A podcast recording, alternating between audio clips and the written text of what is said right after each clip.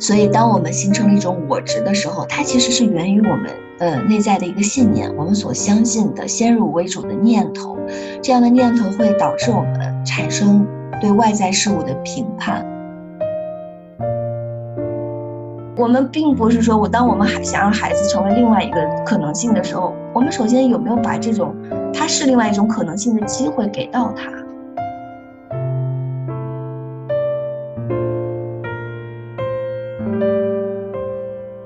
你现在收听到的是《天使在我家》这个节目。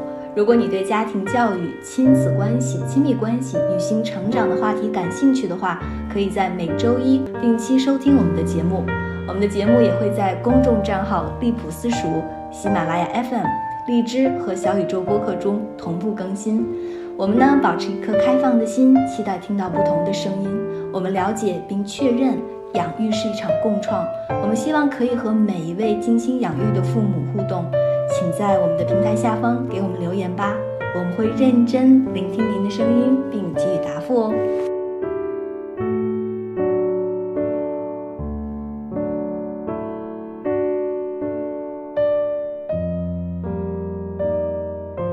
大家好，欢迎收听新的一期《天使在我家》，我是 DL。Hello，大家好，我是知月。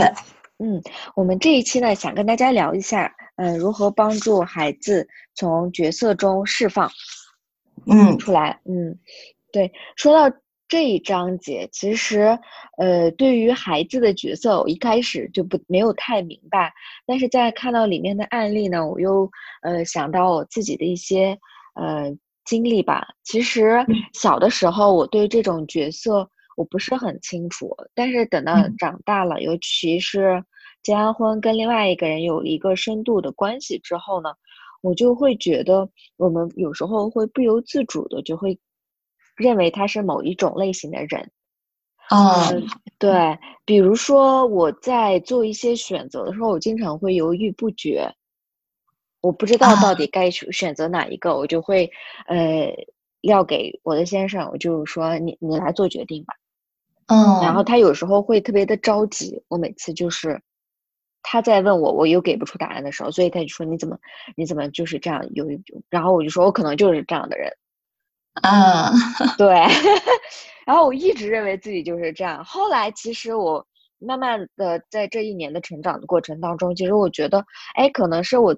我是因为还不清楚自己想要什么，或者是很长一段时间没有主动去选择，然后承担起相应的责任之后，然后就把自己放到一个框框里面，就走不出去了。我就觉得，哎，每次遇到同样的情况，我就觉得，哎，可能我就是这样子吧。嗯，所以说这个过程其实是，如果你没有一个自我审视的一个能力的话，你是很难，嗯，走出去的。我觉得，更何况对于一个孩子来说，如果他的父母告诉他：“你看，你就是个倔脾气，对吧？”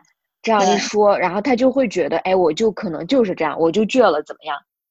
嗯，可能他就会进到这个里面，因为孩子们他真的还没有完全成熟之前，他是没有办法做到自我审视，他知知道自己都是通过外界，通过他最亲近的人去了解自己的。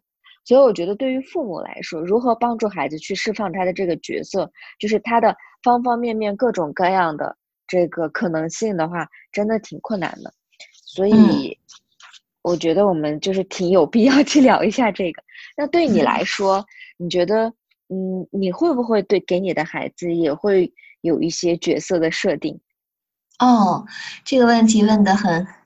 嗯，抓的特别好。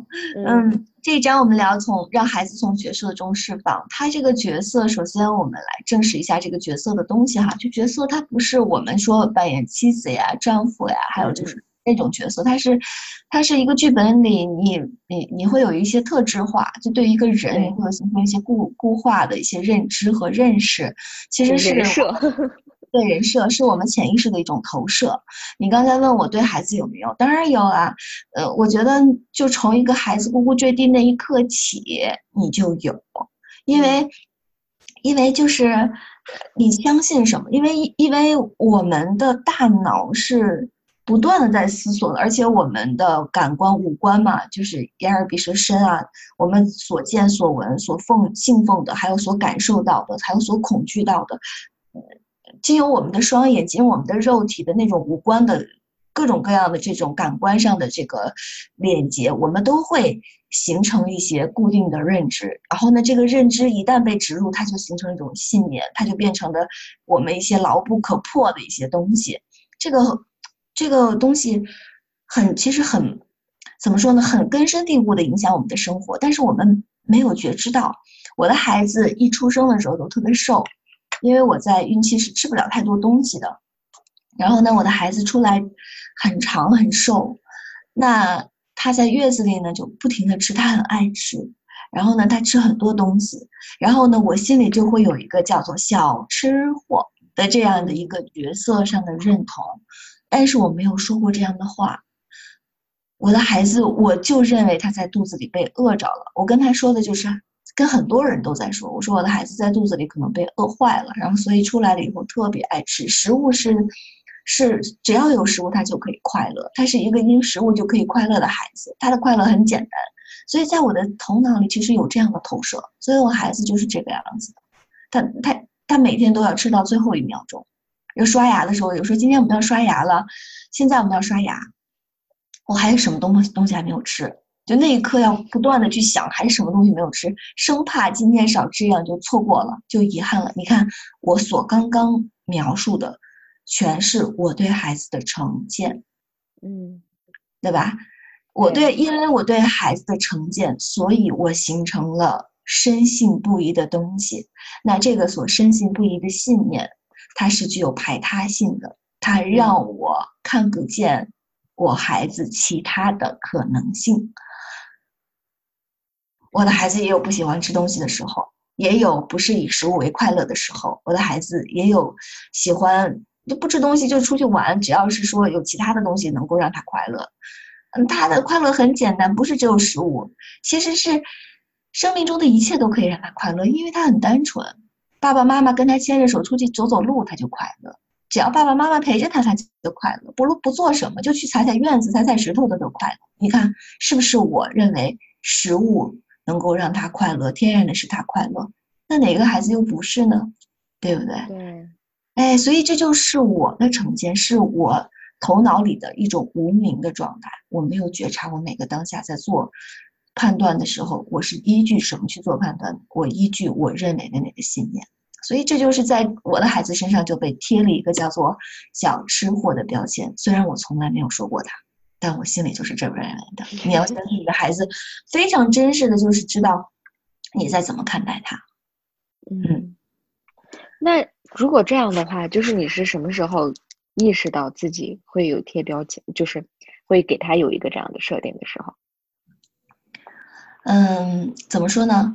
我读这本书的时候，我都认为我对孩子没有什么标签，然后我我我对我的孩子要多一些视角，能够看到他多元化的，让让他去看见自己。嗯，呃，从我开始去理解我自己吧。嗯，我们在有一些机会中，我总是去看我是一个什么样的固定模式。啊，我有怎样的模式是让我一直在我的生命里重复播放是改不掉的？我会这样的去认同它。比如说，我的小时候，我妈妈生病，我爸爸要告诉我说：“你要听话，你要多懂事，你要这样的话，妈妈才能够身体好。”因为我妈妈生病，可能就住院很久，因为长期缺失母爱，你你会对母亲只要在你身边的那种渴望是具备非常非常强烈的，所以我天然的就要懂事。懂事就是我身上的标签，然后还有就是，嗯，我身体不是很好，就体质弱，这也是我的标签。大家就说啊，你身体虚弱，你身体不好，不要太劳累，呃，要多吃东西，多休息，这就是我身上别人给我贴的标签。所以当别人给我贴这样标签的时候，我认同了。但有些机会，当你在在自我觉察的时候，你总在问我为什么陷入这个模式的时候，你会问。到底什么出了问题？比如说我的身体，其实你所被限制的就是你可以突破的，因为你每一个你限你觉得限制你的东西，其实都是你有能量和力量去改变它和跳出来的。因为方法一直在你手里，和方法一直在你身边，但其实你看不到它。但是看到就意味着这个东西可以在慢慢消失，它在慢慢消失，因为你要有这样的一个过程。所以当我开始自我觉醒的时候，自我去理解的时候，想要跳出一些固定模式的时候，我在看我的孩子的时候，我就会不断的有声音进来告诉我说，你是不是？在固定的认识你的孩子，用一个成见的一个执念的方式去看见你的孩子，而因为这样你看不到他有其他的可能性。所以养育是这个过程中，我没有特别的对他下功夫，我一直在对自己下功夫。嗯，所以我在他的身上尽可能没有贴的是什么淘气啊，因为我一直知道那是个正常的反应，所以我没有认为他不听话。不礼貌。他在三岁之前，就是上幼儿园之前，他是不打招呼的，出来跟任何人都不打招呼。有无数的老老大爷、老太太都会跟他说：“这种孩子以后上了社会，谁还跟你玩？你没有朋友，现在还不会打招呼。”那些东西都没有障碍我。我知道我的孩子有一个展开和打开自己的过程，就像花要见太阳一样，含苞待放的那个过程，你不能去剥了它，对吧？就像破茧成蝶，那个茧。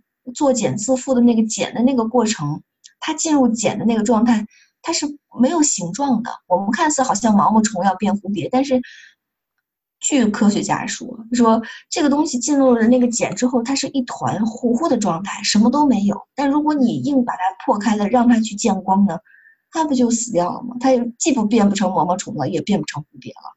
所以你看，我我信什么呢？我在这个道路上，我信孩子没有问题，我信他这些所谓的叛逆不听话不是问题，所以他就不在这儿障碍我，我不会因为这个跟他起情绪和动怒，那个引起引起不了我的这个内心这个压抑的这些东西。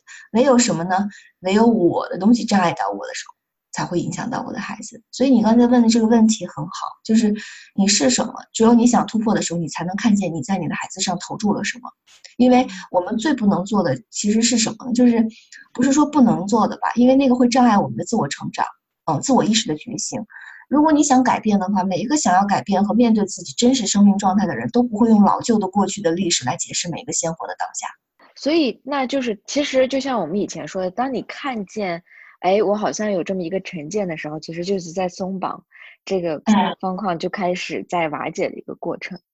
对，对。所以，我们就是那家长应该可以做一些什么呢？对于呃，帮助孩子给他一些多一点的全看到全新的自己的一个可能性的时候，应该可以做一些什么样的嗯事情？所以，当我们形成了一种我执的时候，它其实是源于我们呃内在的一个信念，我们所相信的先入为主的念头。这样的念头会导致我们产生对外在事物的评判。然后呢，一旦我们有有评判的时候，你会发现我们的念头和真实发生的这些东西就会产生冲冲突，就会有痛苦。而每一个痛苦的当下，其实都是告诉我们家长和告诉我们自己说：哦。其实还有另外一种可能性，我去看见我的孩子。所以在这个他这本书里提到的一些方法中，有一个特别重要的，就是寻找机会让孩子看到一个全新的自己，创造机会让孩子另眼看待自己。所谓的寻找是什么？我觉得所谓的方法之所以可以被运用，所谓的工具之所以可以起到效果的，最重要的是我们要看见，我们要真实。看见，所以观察很重要。我们的观察，我要去看见这件事儿很重要。这个是一个你自发的想要创造机会去改变的这样的一个前提条件。我们再有一个小孩儿，就是突然间不想上学了，突然间不想上学，他上的是那个呃，就是音乐课、声乐课。他说：“我就是不想去，就是不想去。”如果我们用一个标签叫做什么？你这个玩意儿就是厌学，或者讨厌音乐，嗯，逃避，对不对？面对困难逃避，是不是？然后呢，没有这个没有意志力等等。但是这个妈妈的话，她会怎么做呢？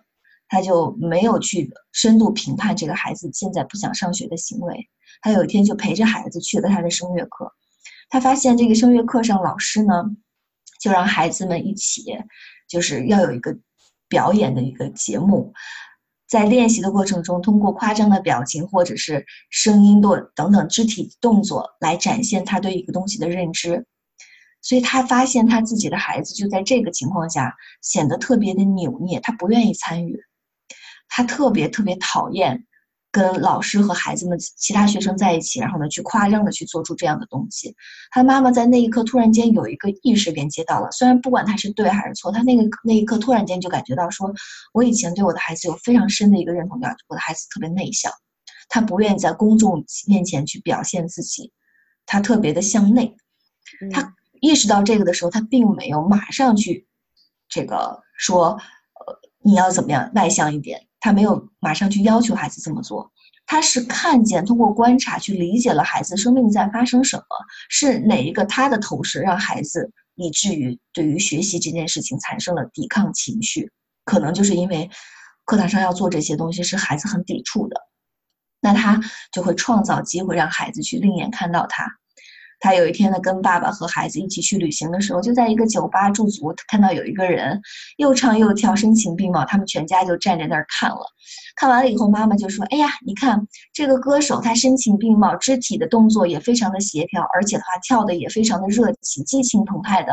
哎，这个让我想起了。”你咱儿子和你上一次在卡拉 OK 就是唱 K 的时候，我咱们你们爷儿俩唱的那个，跟这个歌手现在表现的是一模一样的，全情投入，特别有舞台的绽放力。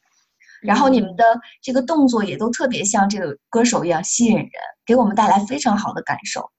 爸爸说：“对呀，儿子对吧？随我了。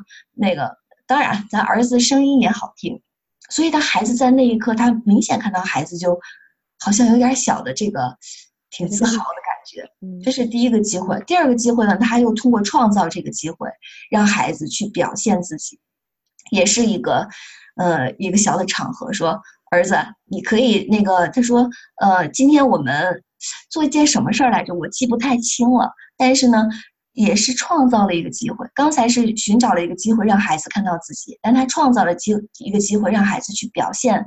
自己说：“哎，我们的儿子在舞台上表现的时候，或者是在公众面前表现的时候，或者唱歌的时候，这个很很有勇气嗯，而且都不怯场，而且把自己的声音的那种魅力全都绽放出来了。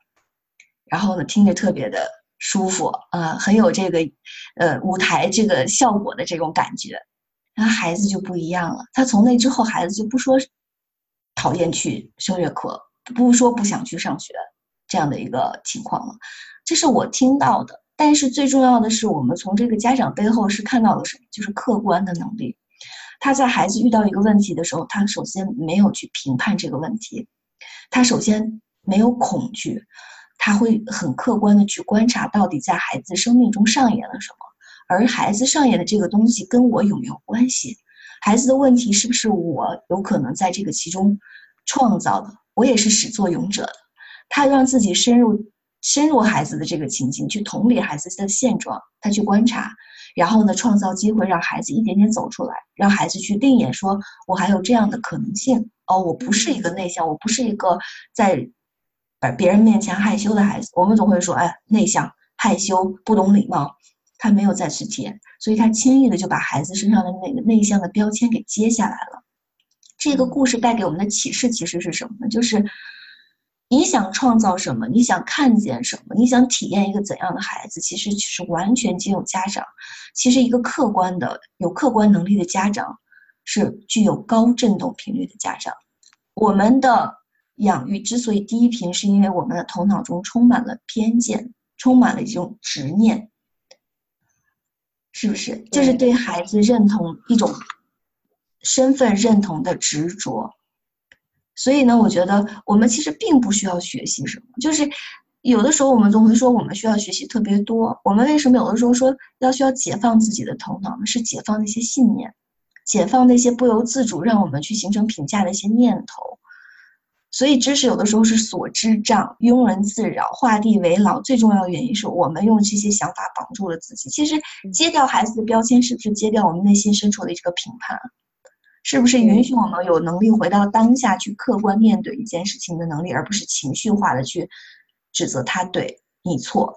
你不心疼父母的钱，给你给你制造机会、创造机会、找这么好的老师、花这么多的钱，你还不去，你想干嘛？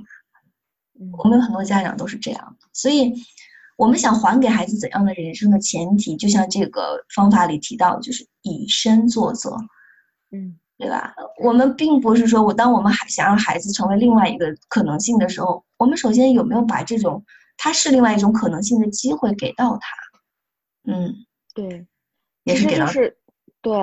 当这个孩子看到自己的父母，其实，嗯。也有多面性，也有各种各样的，然后包括这个呃爸爸妈妈也可以看到自己方方面面的可能。其实我觉得双方面都是自由的。对，而且还有一个就是这样，就是我们不能影响别人怎么看待我们的孩子，是这样吧？就是对对对，不管你认为你的孩子是多么优秀、多么完美，因为每个父母都是觉得自己的孩子是最棒的。因为那是我们自己生命的一个延续，那我们怎么能不爱他呢？我们就认为他是最好的，可以，但是你没有办法让全世界让让所有的人都喜欢这个人，这喜欢你的孩子。所以，当我们的孩子在其他人的那里，老师也好，同学也罢，社会上的公公。这个他的朋友也罢，工作中的同事也罢，他收获到了一些，收到了一些特别负面的、不好的评价的时候，当孩子回来跟你说：“我的老师说我很笨。”那你作为家长，你能责备老师吗？你改变不了，你能，但是你能告诉孩子什么？他说：“我，你的小的小的时候，三岁的时候就跟妈妈一起做了，背了古诗，背了十首，背了会背一百首古诗。”你在告诉孩子什么？你不是很，你不是笨，学习。你在告诉孩子，在这个不会的地方，我们需要的只是努力而已，而不是一个被贴上的标签，揭不下来的标签。因为很容易，这个人很容易就会被贴一个标签，而且因为他自我在自信的层面、自我认同的方面有危机的时候，当别人给他一这样的一个评价的时候，他很容易觉得那就是我。就像你刚才说的，犹豫不决。你的老公认为你犹豫不决。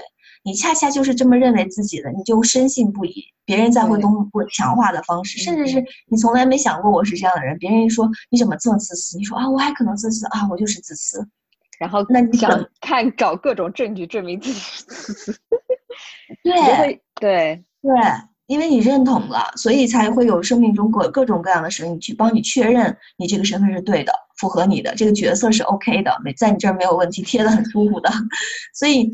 你要给自己机会接下来。作为父母的话，当外在的声音干扰了孩子成为一个全新的自己的，或者是全全方位多元的自己的时候，我们可以记住孩子那些特别的时刻。说你小的时候，妈妈记得你在哪里做过怎样的事情，在那个时候，妈妈看到了一个怎样的你。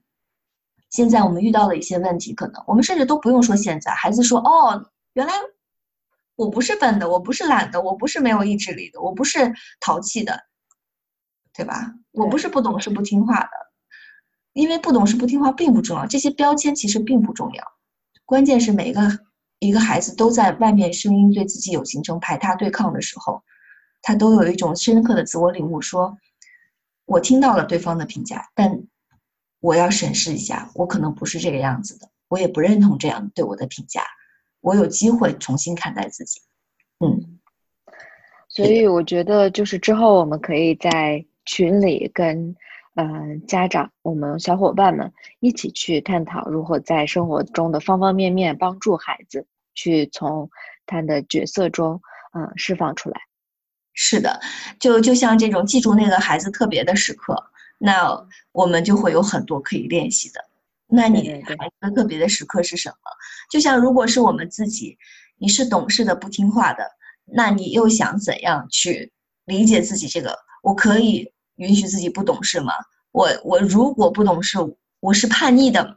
我就是不懂事了吗？我们怎么去正确的去看待自己，全方位的去理解自己？我觉得这是非常好的这个自我练习，贴接下自己身上标签的这样的一个机会吧。对对对对，开心跟大家有这样的机会在一起。嗯，对，对我们来说也是，其实帮助还是蛮多的。嗯，是的，一定是的。